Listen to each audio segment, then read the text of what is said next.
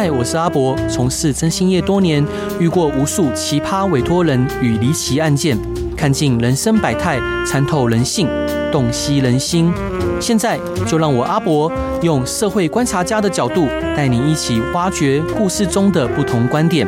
欢迎收听《征信话大冒险》。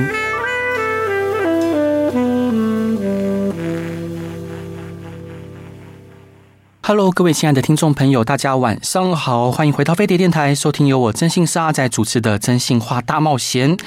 我们今天非常的荣幸邀请到了金融商管知识交流平台 TMBA 的共同创办人，他长期受邀至各大机构主讲国际市场展望、职涯发展趋势等经济议题，作育英才无数。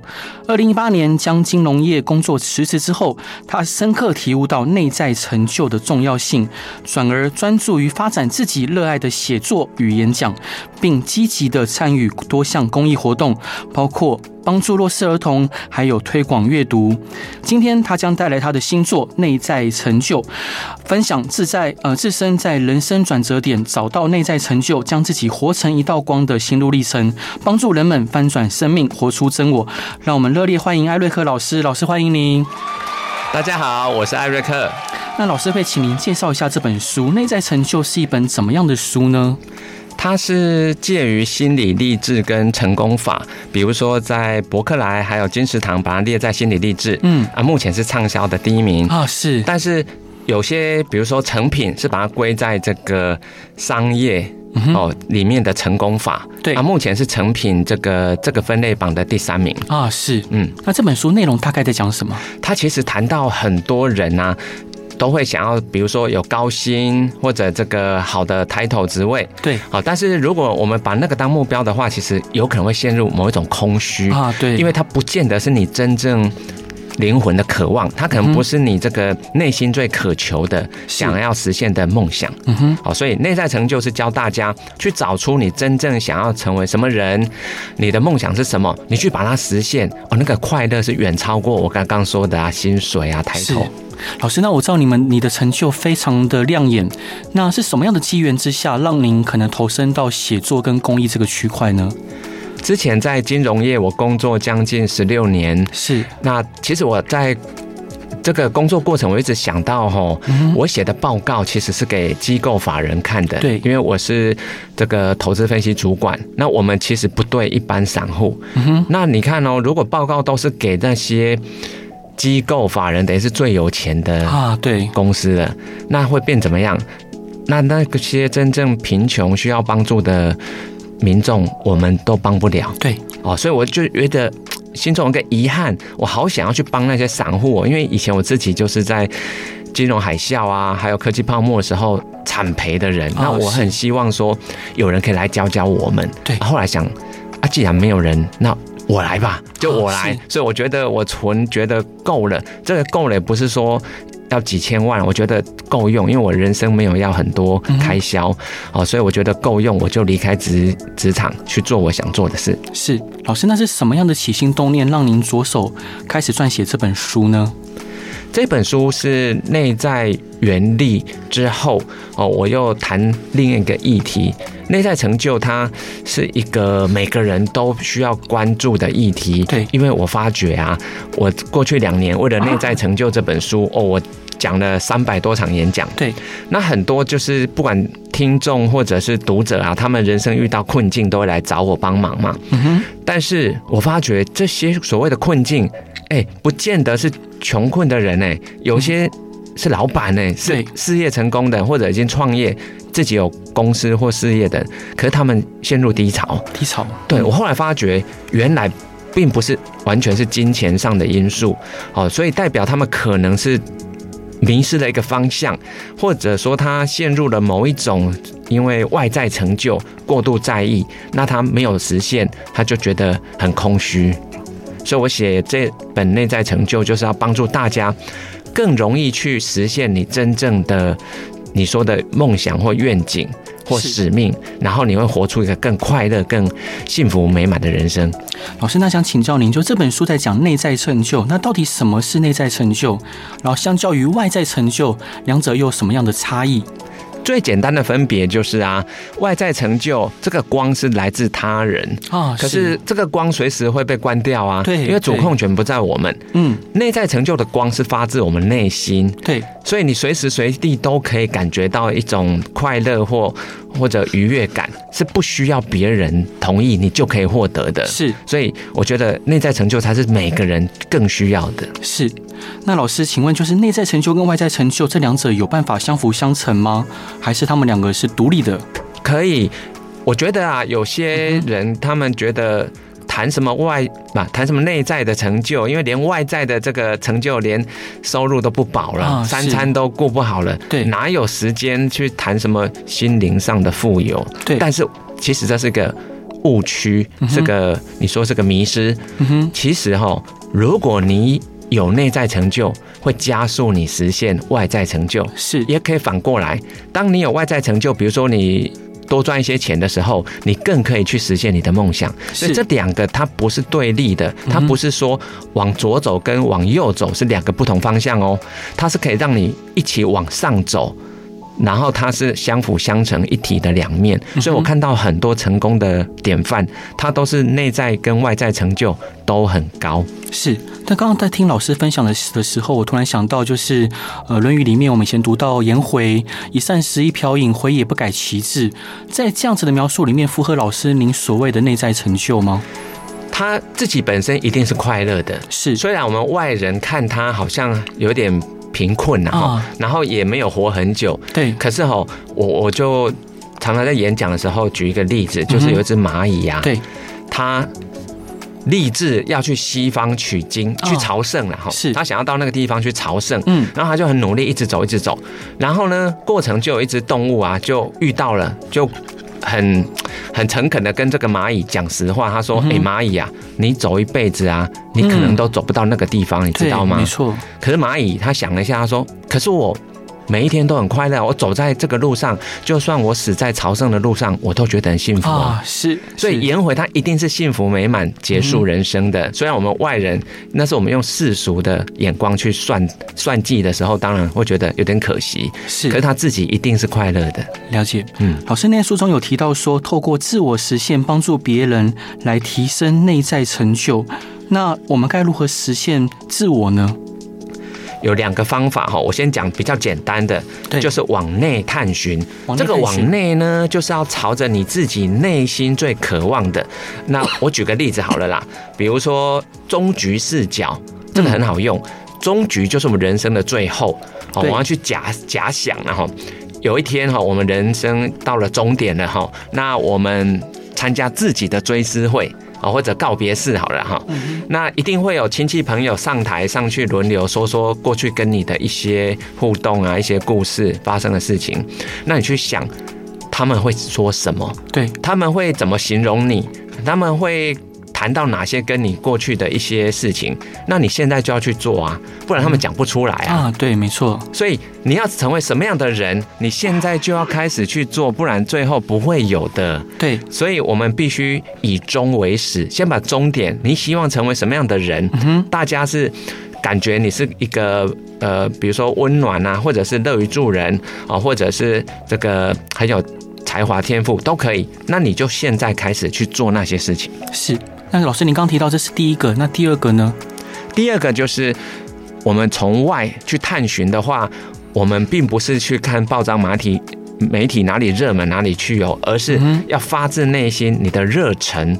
所以哦，以前啊，有一位稻盛和夫已经去世的哈，是日本的经营之圣，对，他说。天命就是把热忱乘以能力是的交集哦，热忱是零到一百分，对，能力也是零到一百，两个乘起来一万分。如果你真的有一个一万分的，那一定是你的天命。是，可是很多企业家乘起来只有六七千，那也够了。但是仔细去看哦，那个热忱都是满分啊，是能力大概是六七十，因为企业家都觉得我还可以更好。对。嗯，他们都有成长型的思维，所以关键是那个热忱，你要从热忱出发。嗯哼，老师，那想请教您，就是我们对于此生要成为怎么样的一个人，如果还没有明确的答案的时候，老师，你有什么建议可以帮助大家追寻这个自身的目标，或者你所谓的天命？大量阅读。大量阅读，为什么呢？因为哈，现在出版的书籍很广泛，对，几乎你看到各行各业成功的人士，嗯，或者那些有名或或者说有成就的人，对，都被写成书了。就算他自己不出自传哦，那个书商都会帮他写啊。对，所以几乎你在每个行业一定会找到一本书。可能你读了以后，你就会发觉哇，原来可以这样哦，嗯、原来有这样的人，我好佩服。对，我告诉你哦，一旦你读了那本书哈，我说啦，阅读是灵魂的混血。对，因为你就融入到那一个人的视角去看世界啦。嗯、所以当你去体验到那一位这个自传里面的的人所体验到的，其实你已经跟他混血了。啊，是。你就会思想上面你会接近他。嗯。但是你的思想会决定你的选择，对，选择决定行为，行为会累积成为习惯，嗯，啊，大大小小的习惯就是我们一生的样子啊，是，所以哈，读了一本书，从此你的想法改变了，你的行为习惯到人生路径整条都变了，是那样的一本书就叫命定之书啊，是，永远有一本命定之书在等着每一个人，真的，因为我遇过太多的读者都说他们。找到了命定之书，那一刻他们都会觉得很开心，然后就会很积极，想要去做很多梦想实现的事。老师，那您的命定之书是什么？一九九七年啊，对，有一本书刚上市，嗯，叫《总裁狮子心》啊，我知道严长寿先生，对，严总裁他二十六年前出的书，到现在还在热销，没错。可是他当时的第一本哈是。我去参加他的新书分享会，嗯，我坐在台下，我就很震撼，对，因为我离他只有三公尺，是，我就看着这个人想说，天哪！台湾竟然有这样的人呢？他所说的每一句话都不是为了自己哦，嗯他所做的每一件事都是为了台湾这片土地要更好。对，我当下心中就有一个很强烈的愿愿望，对，我想要成为这样的人。哇哦！所以那一本书就是我的命定之书。是，我也非常喜欢这本书。对啊，是，而而且就是。我的思维从此改变了，嗯，所以当我在遇到大大小小的抉择，我不太确定该怎么做的时候，我就去想，如果是严长寿先生，他会怎么想，他会怎么做，我就去做符合他会做的选择。啊。所以我后来现在做的事情跟他越来越像，是，你知道现在严总裁是在台东，嗯，是两家学校的董事长，对，所以在台东负责这个不管是偏向教育啊，或者是。在地创生，对，我现在做的事情跟他还蛮像的啊，是太棒了。老师，这段你想分享给大家的歌是杨培安的《我相信》，为什么想分享这首歌呢？因为哈，相信自己，建立自信是一切成功的基础。对，好，我们来听这首歌吧。Hello，各位亲爱的听众朋友，大家晚上好，欢迎回到飞碟电台，收听由我征信社阿仔主持的《真性话大冒险》。今天邀请的来宾是将自己活成一道光的艾瑞克老师，老师欢迎您。阿伯，我是艾瑞克，欢迎大家。老师，那您在书中有建议大家可以从心流发现自己呃使自己满足的事物，可以跟大家解释一下什么是心流吗？有一本书啊，就叫《心流》，是。啊，因为他谈的哈比较深一点，嗯，他其实有五个条件，对。但是我发觉，如果你真的要符合到那五个条件同时成立啊，嗯，那几率太低了啊，是。所以也有人说哦，不太容易实行。所以我认为啦，在一般我们日常生活中，只要满足三个条件就够了哦，你就进入心流状态哦。对，第一个要专注，专注；第二个有意义，有意义。做这件事情必须你觉得很有意义。第三个叫挑战极限，挑战极限。对，虽然有意义，但是有些太简单了。嗯，可是你做起来就会觉得啊，这有点无聊。所以你必须挑战自己的极限，刚好在你舒适圈的边缘。你每多跨出一步，你的能力范围又扩展了。是，那样最好。没错，老师，那我们该如何进入心流的状态呢？在一开头，专注是一切的根源。对，如果你没办法专注，你就不可能进入心流了。嗯嗯，所以我书里面有谈到几个方法了哈。对，整个环境一定要是你容易专注的。比如说，有些人看书他就是要听一下轻音乐哦，那种没有歌词的，就是轻音乐。对，可以。我我不行哎，有音乐我就没办法专心，是，所以我一定要是完全没有任何声音，最好旁边都没有人，对，所以我都只在自家的书房看书，嗯哼，好，所以这是环境。那你还可以多一些仪式感，然后比如说你就是把桌面清空，对，或者或者是拿出你这个专用的一些，比如说专用的纸跟笔呀，哦，专用的一些，让你感觉到你要进入一个特别的时刻了。对，那你就会很快进入你的心流状态。是。老师，那呃，心流对于就是我们，因为可能很多听众朋友可能还不够了解，进流进入心流的状态，对于呃大家不管是在阅读或者是工作，会有什么样的好处呢？我们都说啦，时间很宝贵，嗯，对，比金钱还宝贵，没错。可是专注力又比时间更宝贵，没错。为什么？我们就算花一个小时的时间呢，啊，可是你那一个小时哈，在做 A，心里都想着 B，对，或 C，对，心不在焉啊，你那个根本没有生产力啊，没错。那心流状态是你同样一个小时的时间，嗯，你会有很高，甚至到十倍的生产力。是，比如说啦，你知道我一年会读一千本书，嗯。真的，因为出版社寄给我的大概就三百本了。对，我自己每天也都在书店里面逛。嗯、我平均平均啊，但是有些书要读很久，嗯、但是平均一本只要一个小时，是就可以把一本书看完了，三百页，因为。心流状态才有可能。对，可是如果是在嘈杂的环境，我可能要花五倍的时间。嗯，所以心流是可以让你产生很高的效益，不管你是要学习，还是你要创作，还是你要产出任何的这个有价的的服务或产品。对。你都要想办法进入心流，因为这个是最高效益的方式。嗯哼，老师，那您在书中还有提到，就世界首富马斯克、贝佐斯都在用的逆向工程法来发挥个人优势，可不可以跟听众朋友解释一下什么是逆向工程法？现在科技业已经越来越多在采用这个方法了。嗯，我讲最简单的，大陆不是很会山寨手机、山寨电脑吗？没错，他只要把。苹果的手机拿来把它拆解开来，嗯，去研究每一个零件，然后他们去做出类似的，然后又稍微一点点的差异化，可是价格只要三分之一。嗯，所以拆解是一个很关键的，你要能够把一个复杂的东西把它拆解开来，对，这就需要一定的技术，嗯，通常需要资深的工程师才做得到。对，但是更厉害的是重组，重组，为什么呢？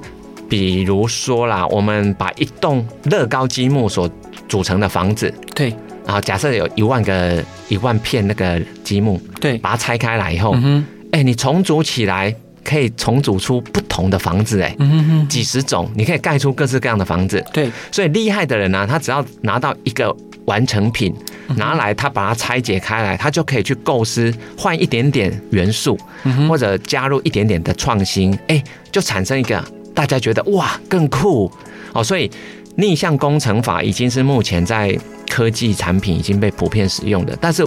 我在书里面把它拿来谈，一般人都可以使用的哦，比如说演讲、嗯，写作都可以。对，嗯，那这个要如何应用在一般人的生活之中呢？啊，比如说啦，嗯、我们现在录广播嘛，对不对？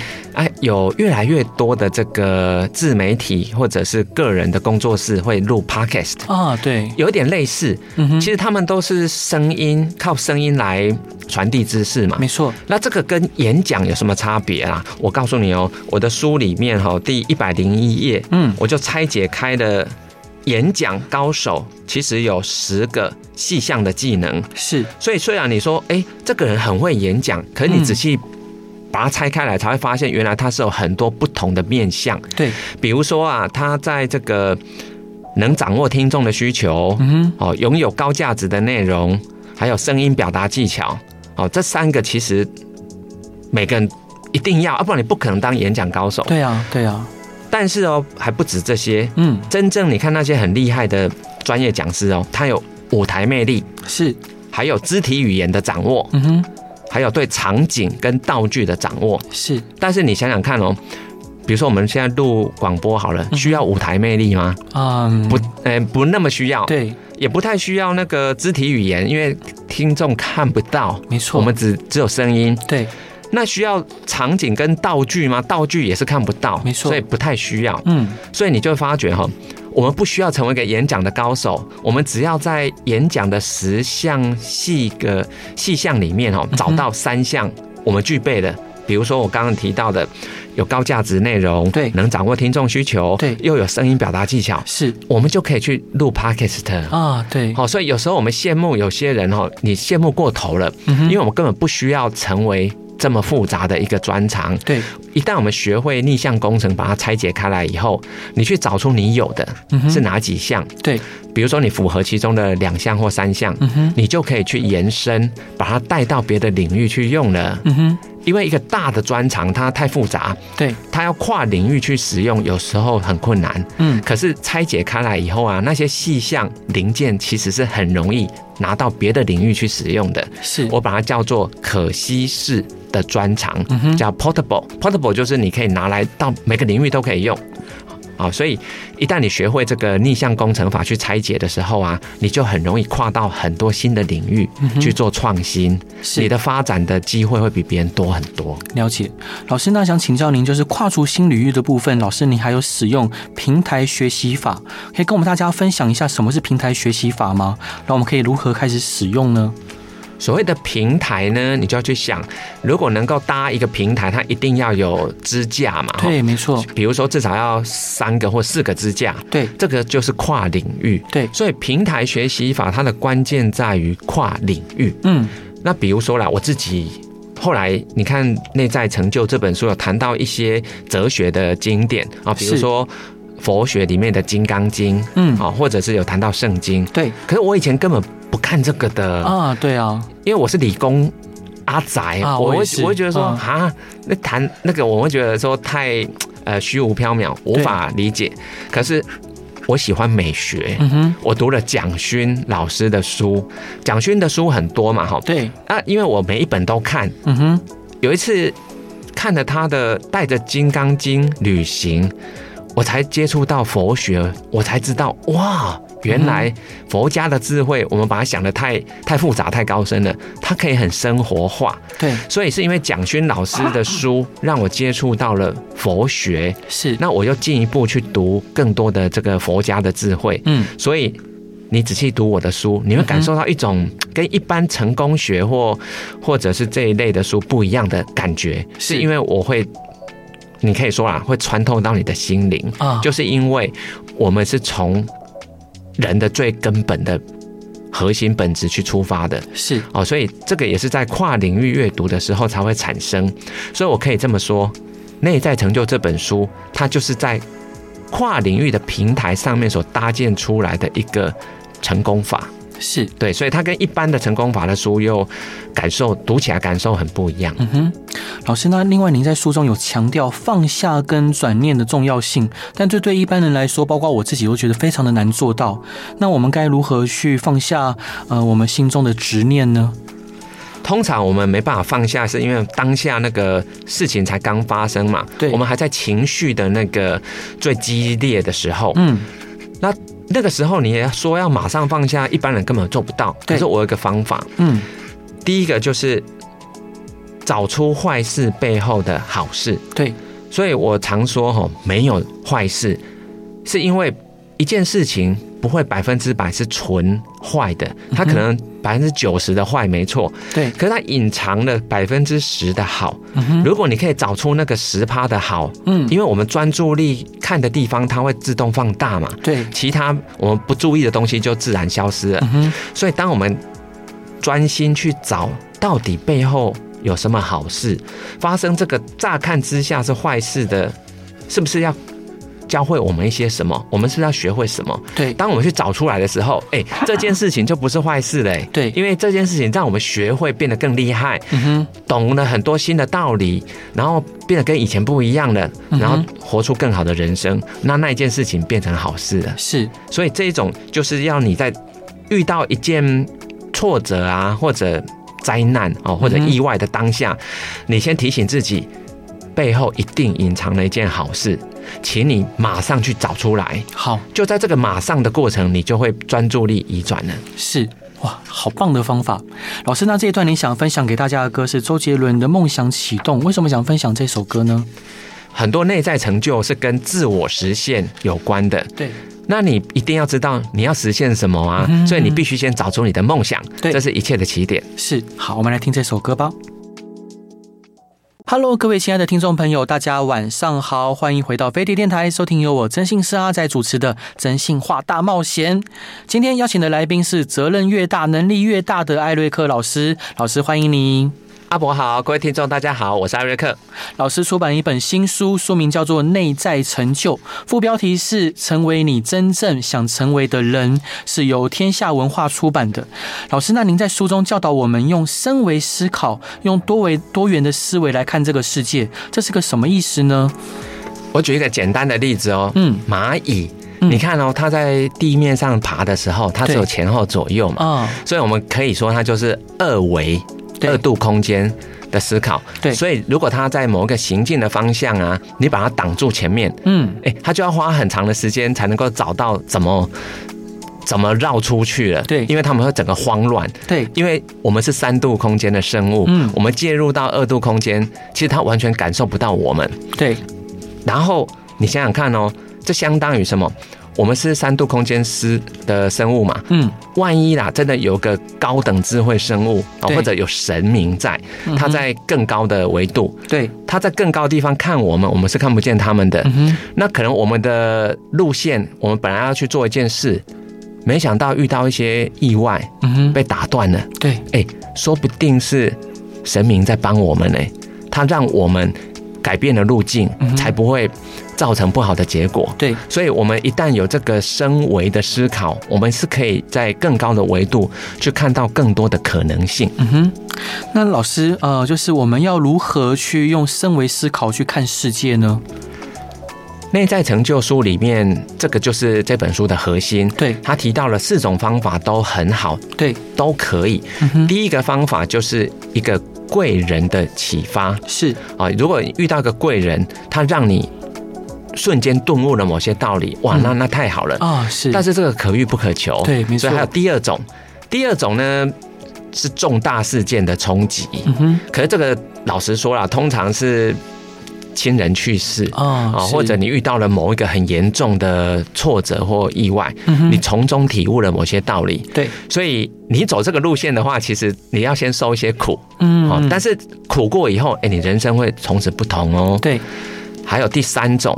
是在日常生活中的新发现，嗯，这个不见得是什么大事件或贵人，可是因为生活中你突然观察到了一个你以往没有注意到的事情，你想出了一个 idea，对，哎，这个也会让你从此有不同的观点跟视角了。是，好了，那刚刚讲了三个，老实说都不是百分之百我们能控制的，对，那第四种就可以哦，嗯哼。第四种是大量阅读。啊，大量阅读，而且你必须跨领域的阅读。嗯，如果啦，你一直都读你自己熟悉的，比如说我以前在金融业，如果我都只读投资的书，对，那我今天就不可能写出内在成就去帮助这么多人啦。对啊，我两年前写那个内在原力的时候啊，是我第一次写心理励志书哦。可是我告诉你，一上市就卖破三万本。对。然后现在七万本，才两年而已，我完全没有办法预料到是这个结果，因为以前我写投资的书啊，都卖大概一万到三万就是极限了。对，因为投资圈哦是你说门派很多啦，所以哦每一套方法都只有一部分的人适用。是，可是当我放下了这个，你说。单一领域的这个门户之后，哎，我跨出来去写心理励志是每个人都需要的时候，他能帮的人就变很多了。是哦，所以这个也是我在大量阅读之后，我才发觉自己的不足，所以我才会跨出了投资圈。是，老师，您刚刚在前面跟刚刚都有提到大量阅读这样的习惯的好处，那我也非常认同，因为我自己也常常鼓励我们公司的员工要大量阅读，包括我自己也是，呃，可以很快速，而且一个小时看完一本书都没有问题，但是。很多年轻人都不知道，呃，大量阅读，他们也觉得，诶，读书好像是好的，但他们无法专注在读书上面，或者是他们不愿意去这么做。那老师，就是您是鼓如何去鼓励你的学员，或者是年轻朋友去投入到呃这么浩瀚的书海之中？有，我有很多读者都是写信跟我说啊，以前他是从来不买书的，嗯，没有在看书的，一年大概最多就读一本书，对，我可能可能就刚好。咖啡店无聊就翻到一本，嗯嗯，后来他们开始一年读十本、二十本了。对，就是因为我教他们一个方法。嗯哼，这个方法呢，首先你要先打破自己的一个刻板印象。对，书不是用来读完的。嗯哼嗯嗯嗯。当你想说啊，我念一本书就要把它看完，是这个心理压力让你不敢去翻开那本书，是因为你会觉得说，哦，买了一本书，然后没有看或没看完，你就有一种罪恶感啊，你就不再买第二本了，对，你就不再看第二本了。嗯哼，很多人就是因为这样子，一本书卡住，就把你所有读书。全部都废掉了，嗯哼，所以先打破这个观念，书不需要看完是为什么？因为一本书里面真的如果有一个两个观念哦，让你打开了你的这个视野，嗯哼，哎，你从此你的选择、行为、习惯都变了，没错，你人生就变了。对，一本书只是三百块而已，可能就是我们在那个餐厅啊点一道菜哦，一道料理，对，那你你聚餐的时候你少点一道菜。买一本书，大家一起看，那不是很好吗？对啊，对，所以如果你不要把它想成吼一本书一定要从头到尾读完，嗯，而是里面有一个观点，从此让我们受惠，它就值那个三百块了。是，所以你有这个想法的时候，基本上你就更愿意去。尝试看书这件事，但是还是要有速读的方法。没错，速读的方法在内在成就，我谈到三种。嗯哼，我教一个最简单的，然后，嗯哼，就是雪球速读法。嗯哼，雪球速读法它总共要分三次。嗯，第一次啊，你只要看目录跟前言。嗯，哦，还有翻每一章的大小标题。对，就这样。所以十分钟就可以了。嗯嗯嗯，因为这十分钟大概就会决定你会不会想要把这本书好好的读。如果你这十分钟你觉得好像没那么渴望，对，那你要放下，你不要去读。是，因为读书的那个感觉会影响你读下一本书啊。如果这一本你受挫折了，你之后都不读了。好，所以十分钟雪球速读法可以帮你有效的筛选你真的有兴趣读的书。是。是的话，你再读第二次，第二次你就要读关键字了。嗯，等于是说很快的哦，就像报纸啊。对，比如说我们一份报纸，你会每一篇从头到尾每个字都读完吗？不可能的。对，我又不是那个退休阿伯，没事做哈。所以基本上我们都是读有兴趣的。那关键字就是重点了。所以第二次你就是要每一页啊，用读报纸的速度看过去。对，很快的翻哦，看到几个关键字。好，然后第三次只是针对刚刚第二次那些关键字，你挑你特别想看的，就这样。是，所以这样子不难啊。啊，如果你真的这样子三次读完，我觉得应该只要三个小时。嗯，一本书八成的精华你都可以吸收了，是八成了。嗯，老师，那想请教您，就是您在书中有提到高效学习的秘诀在于持续输出，这是什么意思呢？所谓高效率的学习啊，已经国际上有认定一个标准，它就是你读一本书或学一个方法、学一个知识之后，对你的一周之后残留的知识还剩多少？哦，这个所谓的残留比率，后来发觉最高的是去教别人，或者马上运用。对，因为你用过一次，它就会内化了啊，因为你会变成经验值啊。对，好，所以。不管你是要教别人还是自己用，这个都是最高效率的学习方法。嗯、那如果你是要教别人的话，哦，我们不要把它想成一定要练到绝世高手、超厉害你才出来教，因为你不会突然瞬间变绝世高手的。对，假设啦，等级从一分到十分，我们现在还在四分、五分，对不对？嗯，我们可以去教那个入门的初学者啊，教那个零分跟一分的，我们就够了。对。你不能直接叫那个十分满分的大师去教那个初学者，太浪费了。是哦，所以每个人都可以为师，这个就是最高效率的学习法。是，老师，那最后啊，想请教您，就是对于那些正在寻找人生方向的听众朋友们，您有什么样鼓励跟启发的话想要对他们说的呢？有一句话啦，说读书记得住的变成知识，嗯，记不住的变成气质。对。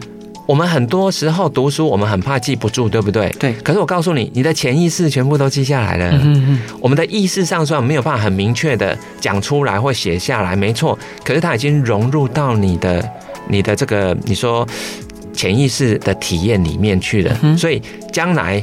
在某些机缘，你就会用得到它。是，所以读书其实都是在潜移默化你自己的灵魂啊，或者提升你自己的这个内涵，绝对有帮助。是。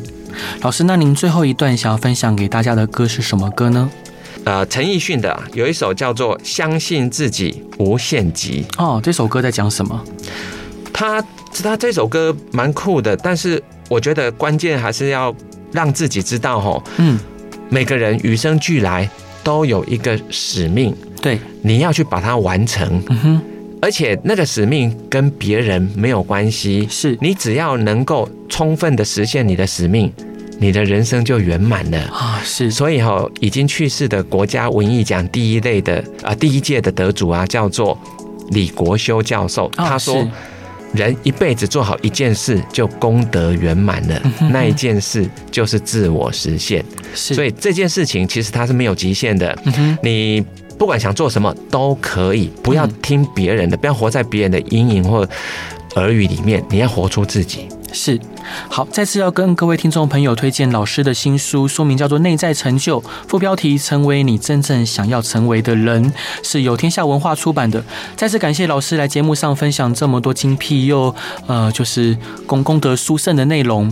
那也祝福大家有一个平安、明宁静、美好的夜晚。大家晚安，拜拜，拜拜。